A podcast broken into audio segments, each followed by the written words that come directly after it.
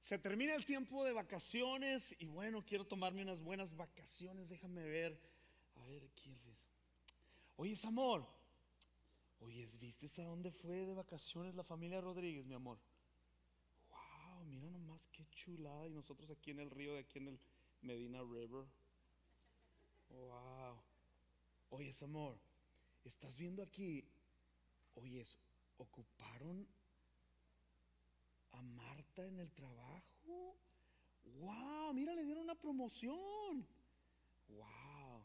Oye, oye, siempre había escuchado que era bien, bien floja, no sé por qué se lo darían. Sí. Oye, mira el carrazo que se compró Pancho. Oye, y está, trabaja ahí en ah, en el McDonald's de ahí del 1604. Oye, ¿cómo le hace para traer ese carro? Mira nomás, vistes, mi amor. Oye, Samar, ¿dónde quieres ir de vacaciones?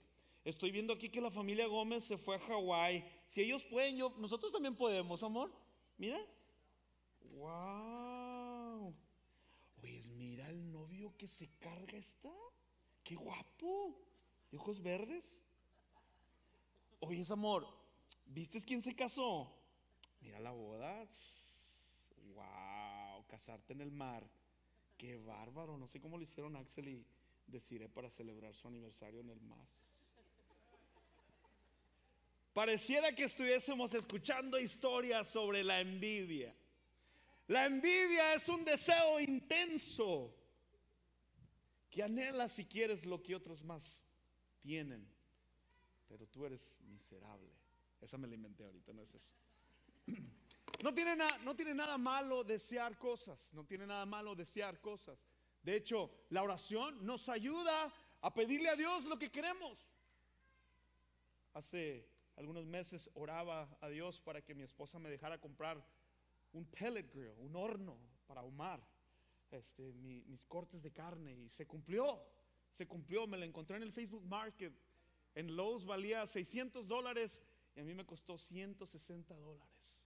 Yo prefiero, yo prefiero moverme en el favor de Dios que pagar 600 dólares. no tiene nada de malo desear cosas. Dios es bueno. Hay que estar contentos con lo que tenemos hoy en esta tarde. Vamos a hablar acerca de la envidia. Y quiero decirles y advertirles que antes de que yo pueda predicar un mensaje, tiene que ser congruente a mi vida. A mí ya trabajó el Señor con esto en estas semanas, en estos días. Concluía yo, ¿cómo es que la envidia nace en el corazón del hombre? Y me puse a pensar en mis pequeños cuando íbamos y visitábamos a una familia o cuando las familias venían y nos visitaban a nosotros. Y recuerdo muy bien que venían familias y estaban mis dos pequeños bien eh, bien chicos y les decía, eh, va a venir ese, van a traer los niños, por favor, no hagan mugrero, no ensucien, aguarden sus juguetes. Y, y, después llegaban los niños y traían esos juguetes y estaban así chiquitos y empezaban a llorar que querían los juguetes de los demás niños. Yo quiero. Y con el juguete en mano, yo quiero. Venía pensando, ¿cómo es que nace la envidia? La voluntad no la ha dado Dios. Y nosotros tenemos que instruir a nuestros niños para quitárselas. ¿Por qué? Porque queremos que obedezcan. Y como adultos siempre lo decimos, queremos hacer la voluntad de Dios. Pero nos cuesta rendir. Tenemos que confiar en el Señor. No es malo desear lo que otros tienen, pero ten cuidado si te ha tomado la codicia, la envidia, los celos por lo que los otros tienen. ¿Qué es la envidia? La envidia es una emoción que se produce cuando una persona carece de otra cualidad, logro o posición superior y lo desea y lo desea y lo quiere y quiere que el otro no lo tenga. La envidia nace de un corazón ansioso que no encuentra la satisfacción de Dios. La envidia nace de un corazón ansioso. Es que quiero, es que quiero el otro phone, el iPhone 10, 14, 15, 16, 18, 19, 20. Y, y no encuentra la satisfacción de Dios. La envidia nace de ese corazón ansioso que no encuentra la satisfacción de Dios. Sabes que La envidia suele tener su origen en un bajo, una baja autoestima. A veces debido a necesidades infantiles, insatisfechas, en las que la persona se siente insuficiente por dentro. Una persona envidiosa puede comparar y desesperarse con frecuencia y encontrarse en falta. Y sabes, la Biblia tiene más que decir de la envidia que el hombre. Gálatas 5, 19, 21. Cuando ustedes siguen los deseos de la naturaleza pecaminosa, dice el apóstol Pablo, los resultados son más claros.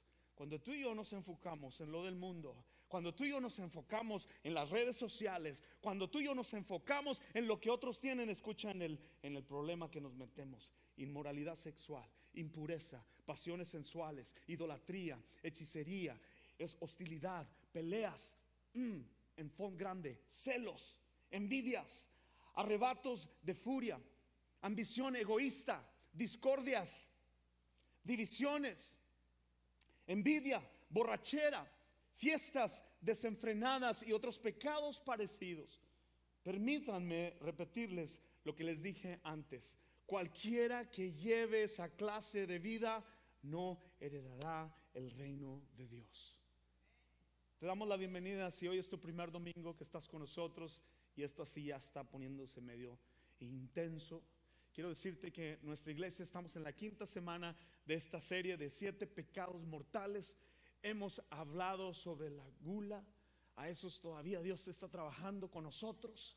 Hemos hablado sobre la codicia. Hemos hablado sobre la pereza. Y el domingo pasado Dios habló fuerte en nuestras vidas y hablamos sobre la lujuria. Hemos puesto estos pecados mortales y los hemos llamado así porque todo lo que es pecado nos separa de Dios. Y la envidia es un sentir y sentimiento, un pensamiento en el corazón que nos separa y nos roba. Cuando tú eres envidioso te robas a ti mismo. La envidia es la peor fuerte arma que usa el enemigo para dividir a su iglesia. Gente se ha ido de esta iglesia por envidia. La envidia no es de Dios. La palabra de Dios nos enseña a vivir contentos, contentamiento, ser llenos, ser, ser, lleno, satisfecho. Proverbios 14:30 dice, la paz en el corazón de salud al cuerpo, los celos son como cáncer en los huesos. Gálatas 5:26, no nos hagamos vanidosos, ni nos provoquemos unos a otros, ni tengamos envidia unos de otros.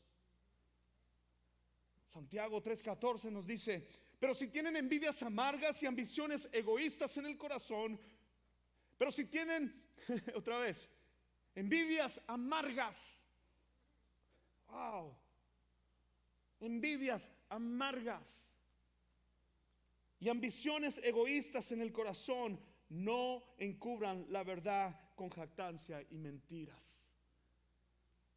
Es bueno tener ambición. Es bueno desear cosas. Tú y yo como hijos de Dios, cuando anhelamos y queremos mejorar y queremos, eh, quizás anhelamos un mejor trabajo, queremos una mejor eh, economía, tener una casa, no tiene nada de malo, escucha ambiciones egoístas, cuando solamente son a beneficio de nosotros, cuando solamente son a beneficio de nuestros sentimientos.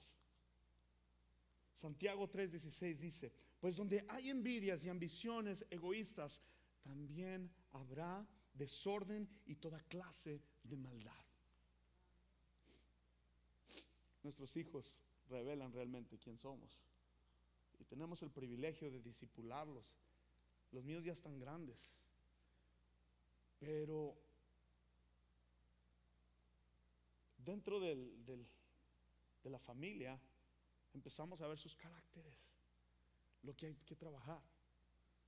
Es raro cuando tienes que todos son dadivosos, pero son conversaciones que, que esta semana hemos tenido en casa sobre la envidia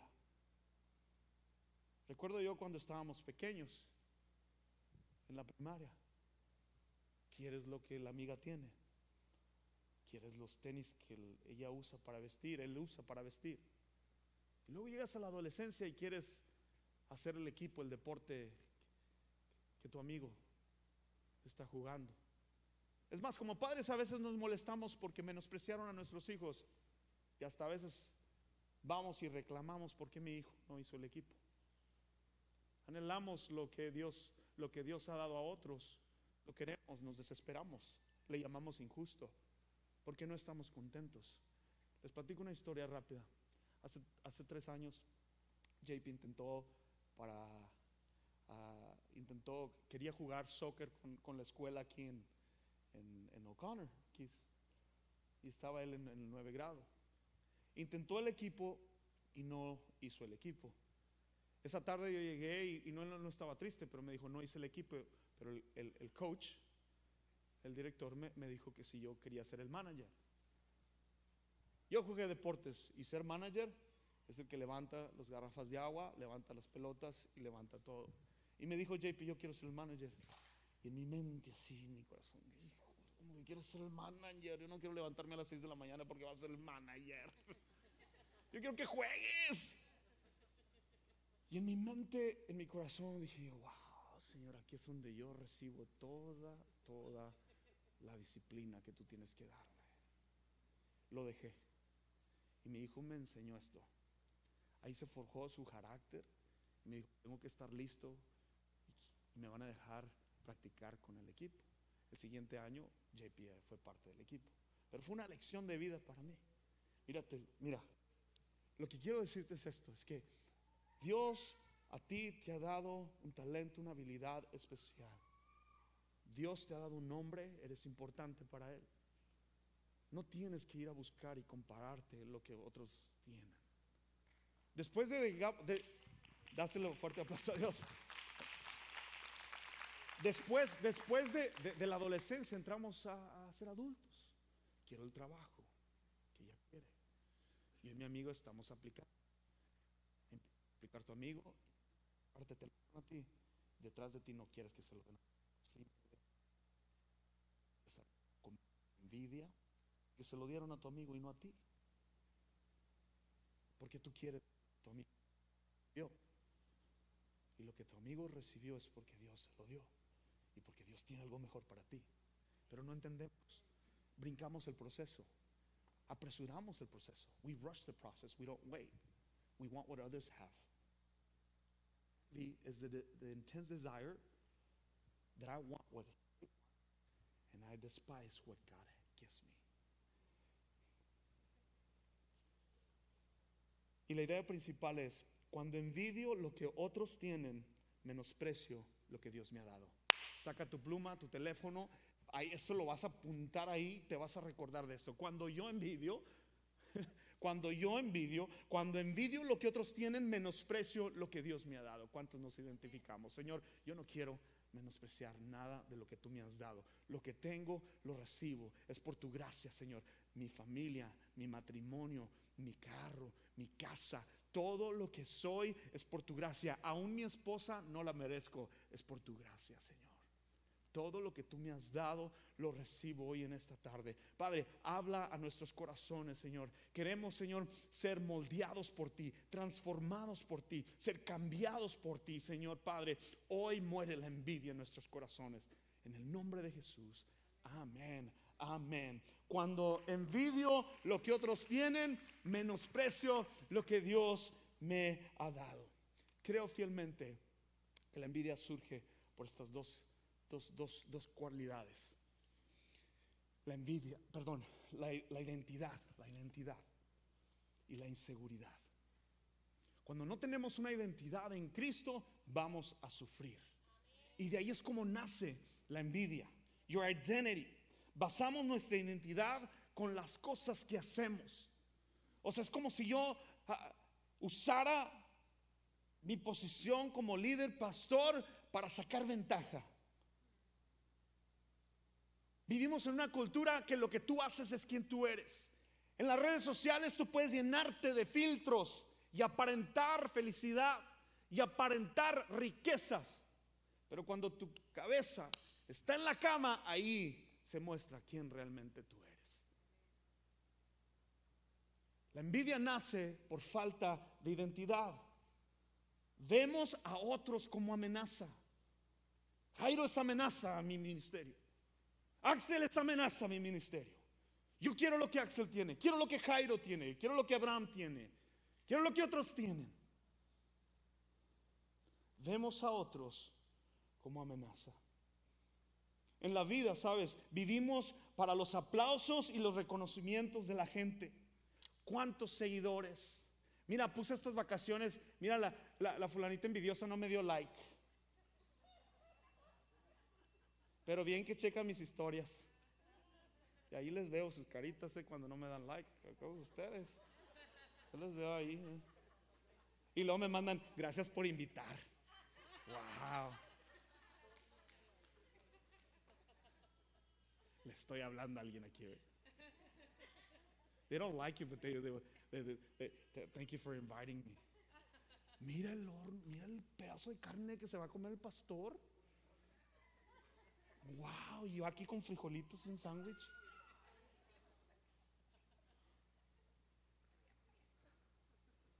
Vivimos para los aplausos y los reconocimientos de la gente. Sígueme, dame like, subscribe, like and share.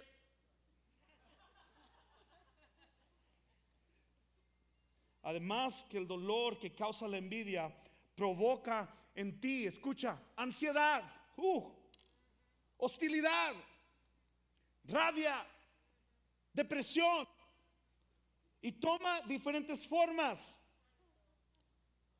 hostilidad, ansiedad, rabia y depresión. Recuerdo cuando nos casamos, los primeros dos años, peleábamos mucho yo y mi esposa porque nos comparábamos con los demás matrimonios. Mira, él si es caballeroso, le abre la puerta y tú ni siquiera me traes chocolates. Ah, pero tú también y esto y el otro. Y tú también esto y el otro. Hasta envidia nos causa en el matrimonio contra nuestra mujer y nuestro esposo. No queremos que otros sobresalgan. Emprendemos negocios y luego después nos dicen que si pueden ir a comer gratis a nuestro restaurante. Queremos como, tenemos una mente así como que, de veras, conozco gente así que tiene una expectativa sobre ti ya sea porque le has hecho un favor o ellos te han hecho un favor. Dios nos llama a ser amigos. Y ser un amigo no es esperar algo a cambio. Cuando tú eres amigo, tú eres amigo porque eres amigo. Escucha, escuchen, escuchen, escuchen, escuchen, escuchen. Te voy a dar algo que te va a librar para que puedas dormir sobre la noche, en la noche. Si alguien te invita a una fiesta y tú vas a esa fiesta porque tú le invitaste y vino y vas a ir a esa fiesta por esa simple razón, tú no eres un amigo. Eso se le llama interés. Rompe esa cadena sobre la amistad. Sé el amigo que Dios quiere que seas. Y nunca serás esclavo a los pensamientos y perspectiva de otras personas. No tengas miedo de decir no, no puedo, no puedo. Y no tienes que explicar. Yo he conocido a gente que otra gente les chupan la vida porque no saben decirles no. Deja de compararte. La identidad y la comparación, ahí son raíces de la envidia. La inseguridad. En la etapa escolar les decía es la adolescencia, ser joven, la conquista amorosa. Wow, qué novio se lo, ¿dónde lo consiguió a la novia? Wow, el éxito material, el éxito laboral, la familia. Deseamos todo lo que no nos corresponde. La popularidad, ay, esa palabra como la popularidad, popularity, amistades, friends. Es que ella no es mi amiga. Porque no eres amigo. La ropa, la vestimenta, el carro. Nos empezamos a comparar. Deseamos el novio que tiene. Queremos que nuestros hijos siempre sobresalgan. Y no los enseñamos a decirles, no es tu juguete, hijo, deja de estar llorando, es de la niña. Recuerdo que también cometí el error, venían los niños y yo le decía a JP y Aaron, si ven a los niños llorando, denle los juguetes. Qué mal ejemplo de padre, no hagan eso. Enséñele a sus hijos, ese no es su juguete, ese no es de usted.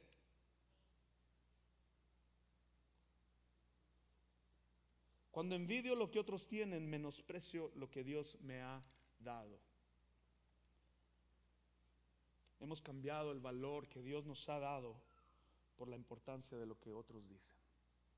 Hemos cambiado el valor de lo que Dios nos ha dado por la importancia de los que otros dicen. Hemos cambiado el valor de lo que Dios nos ha dado por la importancia de lo que otros dicen. No tienes la esposa que te mereces. Tienes la esposa que la gracia de Dios te ha dado. Yo no merezco nada. No merezco ni a mi esposa, pero su gracia es suficiente. Él, él me la ha dado.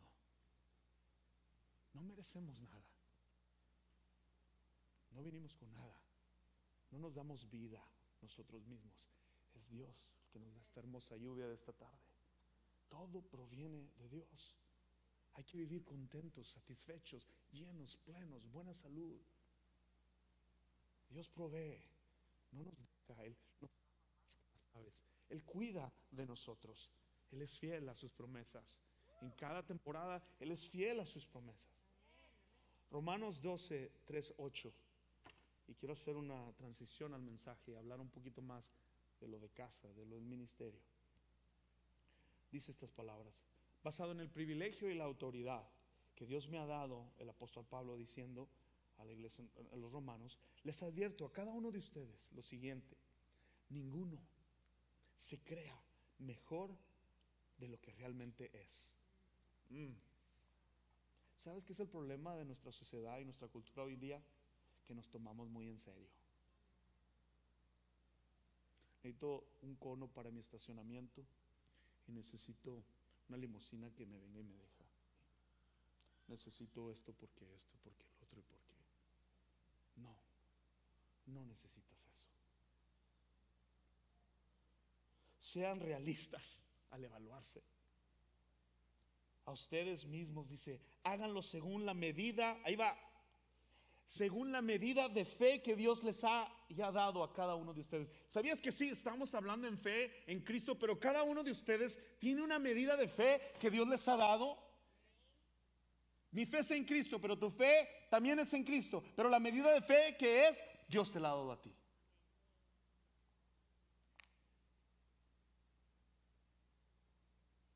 Así como nuestro cuerpo tiene muchas partes y cada parte tiene una función específica, y aquí está hablando en el contexto de iglesia, nosotros, cada uno, dice que la iglesia somos un cuerpo de Cristo, escucha, el cuerpo de Cristo también. La función del cuerpo, manos, pies, bíceps, tríceps, six pack, muela, ojos verdes. Todo tiene su función. Nosotros somos las diversas partes de un solo cuerpo y nos pertenecemos unos a otros. Gloria a Dios. El cuerpo de Cristo, el cuerpo del Señor todos unánimes, trabajando para mejorar el cuerpo, trabajando para crecer en espíritu, trabajando para alcanzar nuestras comunidades, trabajando juntos como cuerpo para hacer un impacto a nuestra ciudad. Gloria a Dios. Dios en su gracia nos ha dado dones diferentes para hacer bien determinadas cosas. Por lo tanto, si Dios te dio la capacidad y va de profetizar, hablar, con toda la fe que Dios te haya concedido. Si tu don es de servir a otros, sírvelo bien. Si eres maestro, enseña bien. Si tu don consiste en animar a otros, anímalos. Si tu don es de dar, hazlo con generosidad. No para recibir algo a cambio, das con generosidad lo que por gracia has recibido. Si Dios te ha dado capacidad de liderar, toma la responsabilidad en serio. ¿Sabes que lo más difícil de, de lo que yo hago es liderarme a mí mismo? No es trabajar con ustedes, escuchar problemas, es liderarme a mí mismo. Porque todo fluye a base de mi relación con Dios. y liderarme a mí mismo, tengo que buscar de Dios. Tengo que anhelar su palabra, tengo que cambiar mi, cambiar mi manera de ser, cambiar mi interior. Y si tienes el don de mostrar bondad a otros, hazlo con gusto. La autoridad no es una posición, sino una disposición. La autoridad no es una posición, sino una disposición. Estoy dispuesto. Estoy dispuesto. ¿Sabías que Dios nunca te usará en el área de tu confort? Dios usa a los que nos movemos a trabajar fuera del área de nuestro confort. Cuando abrazas la comodidad, nunca crecerás. Escucha, cuando abrazas la comodidad, nunca crecerás. Termino con esta historia. La historia que voy a hablar la he escuchado desde niño y tú también. Es la historia de David y Goliat. Todos la conocemos. Muchos anhelamos ser el David, no el Goliat, porque Goliat terminó muerto. Yo recuerdo que desde niño, en cada situación que afrontamos, David, brother, contra el gigante, tú puedes. Y mientras leo la historia en este tiempo, me, maravilla. Todos conocemos la historia de David y Goliat. Un hombre, un, un pastorcito de ovejas que fue elegido para ser el rey de Israel. Todos la conocemos esa historia. Tenía hermanos que peleaban en la batalla. Tenía hermanos que, que, se preparaban para pelear contra los filisteos, contra aquellos que se levantaban. Y todos conocemos esa historia. El Señor, durante el Antiguo Testamento, después de sacar y llevarlos a la tierra prometida, los del pueblo de Israel pidieron un rey llamado Saúl. Le asignan a un rey, pero ese rey tenía cualidades medias tóxicas.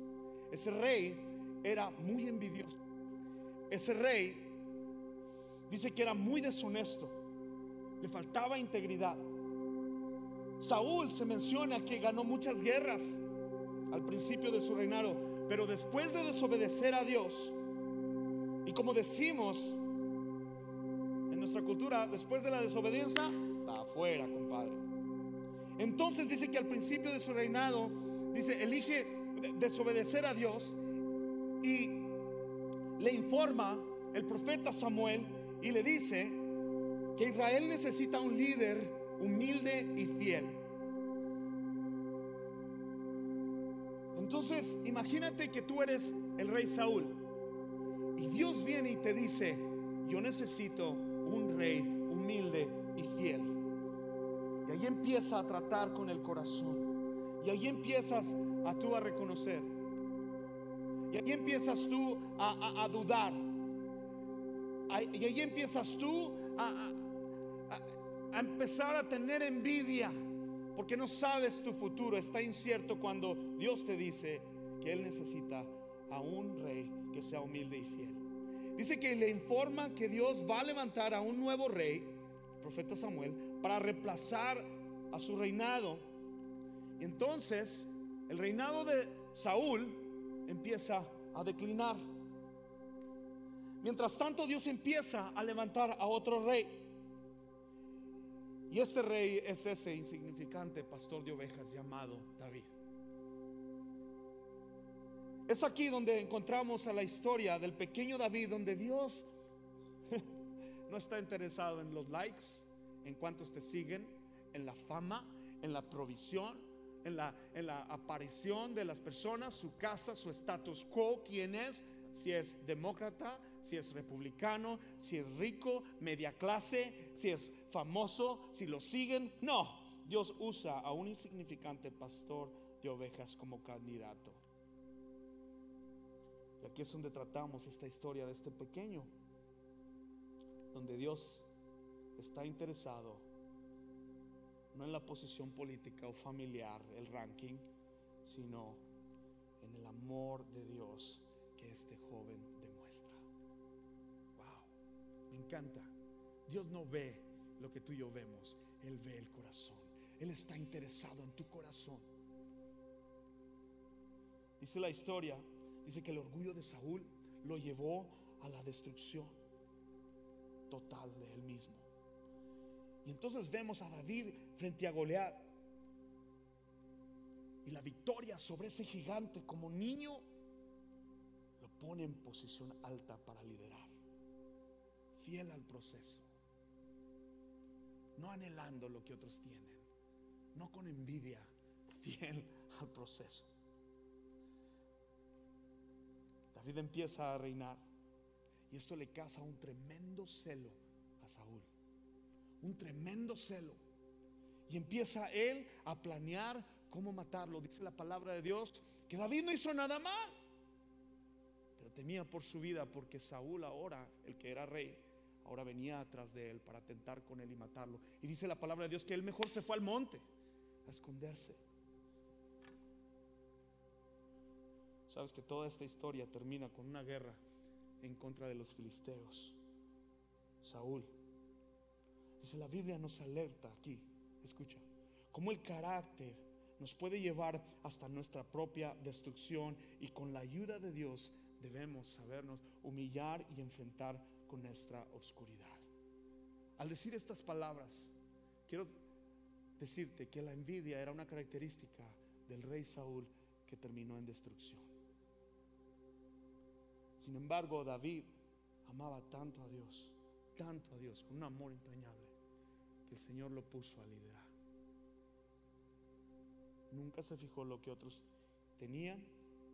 David en cambio se presenta como paciente y una confianza plena en Dios. David corre su vida por el monte y tenía todas las razones para haber pensado que Dios lo había abandonado, pero escucha, eso no es lo que pensaba.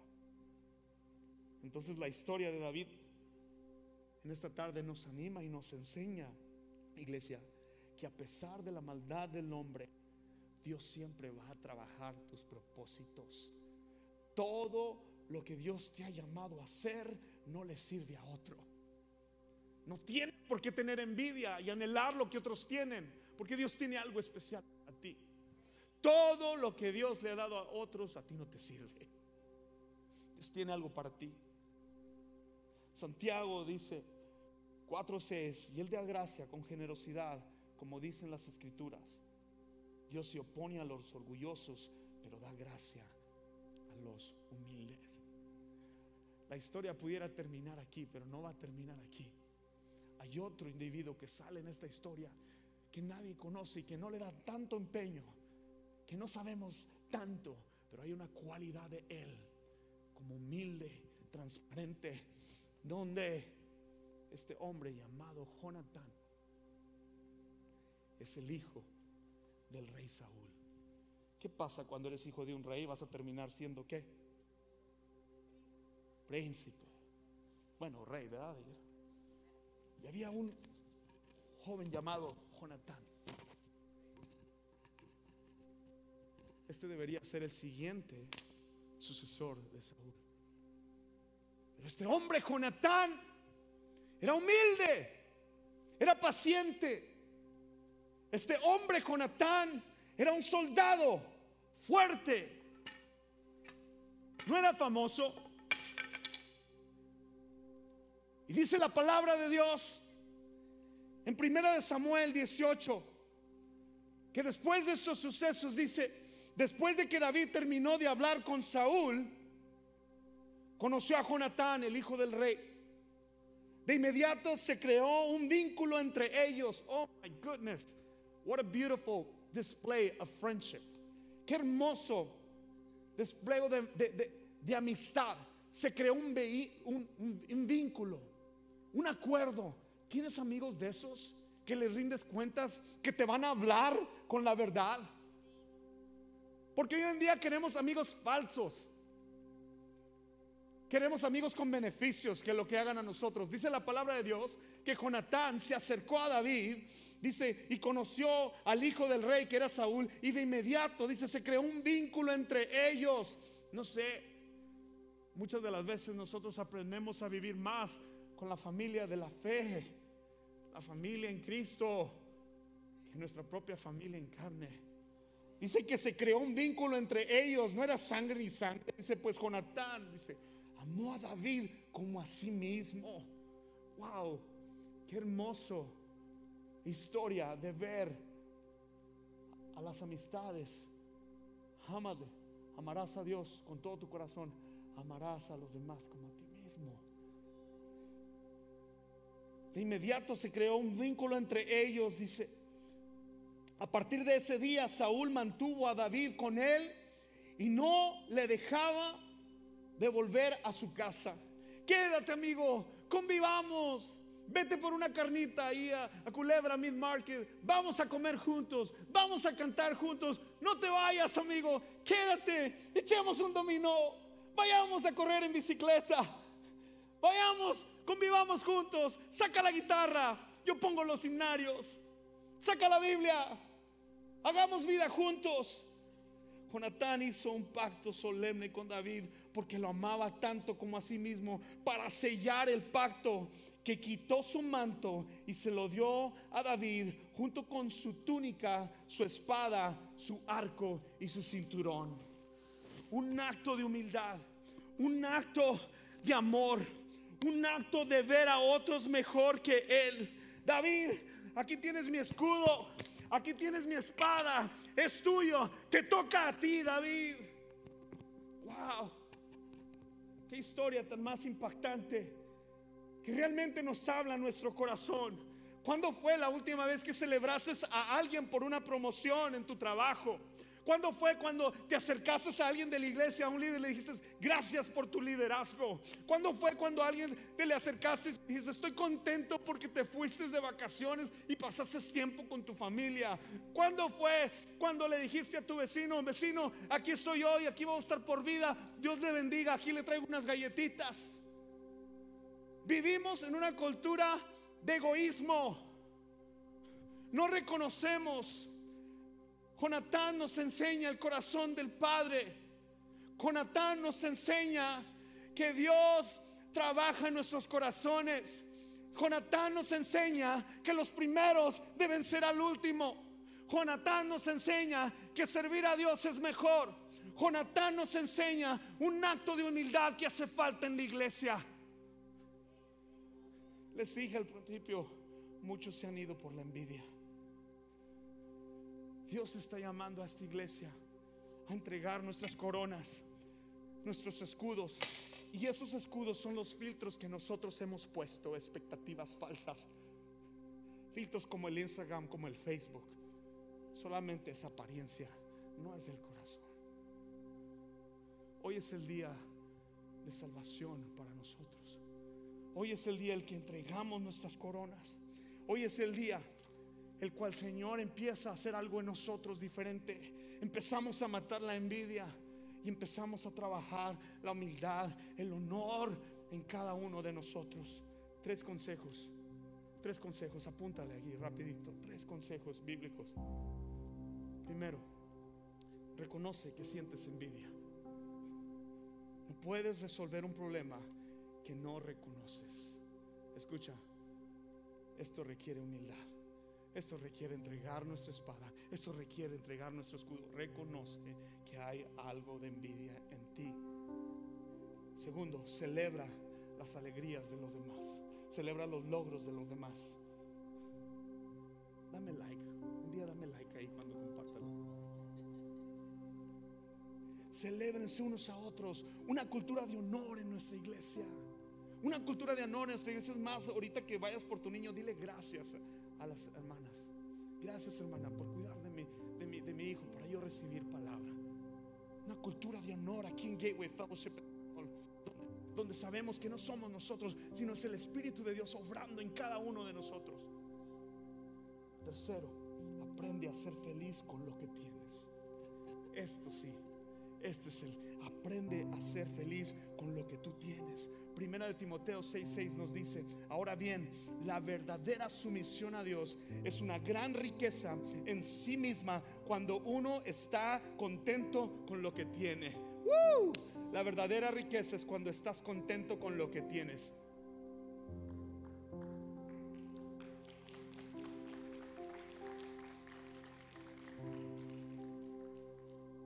Iglesia, amigos, la santidad con el contentamiento es la mejor ganancia.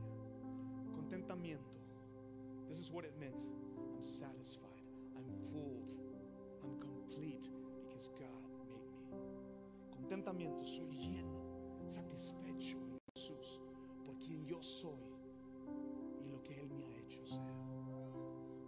Eso es contentamiento. Ser lleno, ser completo. Inclina tu rostro ahí donde estás. Cierra tus ojos. Quiero orar por ti en esta tarde. Yo sé que Dios ha hablado a tu vida así como lo ha hecho conmigo. Yo sé que Dios está moviendo los corazones para quitarse este escudo, los filtros que hemos hecho, las posiciones que hemos anhelado, las posiciones que queremos en la iglesia, que queremos en el mundo, que queremos con otros, la falsedad, la apariencia que las redes sociales nos dan. En este momento Dios empieza a desenmascarar al soldado porque el soldado empieza a entregar su espada, empieza a entregar su escudo. Ya no vivo yo, mas Cristo vive en mí. Señor, tú eres mi identidad. Señor, tú me has llamado. Yo soy hijo, yo soy llamado, soy perdonado. Tengo propósito porque te amo, Señor. Dios ya está trabajando el corazón de los que estamos aquí en esta tarde. Con los ojos inclinados. Quiero orar por cada temor de inseguridad. Señor, oro por la inseguridad que hay en cada uno de tus hijos esta noche. Quítala, Señor. Que reafirmen que son hijos en ti y que todo obra para bien si ellos te aman, Padre. Nuestro trabajo es amarte, nuestro deseo es amarte. Oro por cualquier mal pensamiento en contra de otra persona. Señor, oro por tu iglesia. Alguien que tenga un pensamiento malo o discordia entre la iglesia, oro que tú lo destruyas, Señor. En el nombre de Jesús, Señor. Oro, Señor. En el nombre de Jesús. Amigo, confía en lo que Dios te ha dado. Confía en lo que Dios te ha dado. Di, yo confío. Yo confío. Te animo a que solo pidas cosas que honran a Él más. Señora, queremos matar la envidia, el egoísmo, la inseguridad, la comparación, Padre. Porque nadie puede robar lo que tú tienes para mí, Señor. Iglesia, amigo, don't compare yourself. You are loved. Your identity is in Christ. No te compares. No te compares. Tu identidad está en Cristo. Don't desire what others have. No desees lo que otros tienen. Aprende a esperar en Dios. I will wait on the Lord. I will wait. Because God keeps his promises. Porque Dios cumple sus promesas.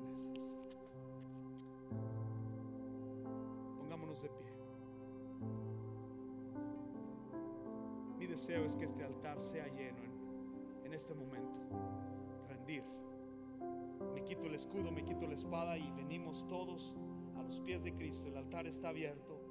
Hay gente que queremos orar por ti. Hay gente que queremos, te amamos. No queremos que te sientas apuntado, que te sientas mal. Estamos tratando de amar a Jesús y que Él cambie nuestro corazón también como líderes de esta iglesia. El altar está abierto para que tú vengas y arrojes tu espada, tu escudo, todo y déjalo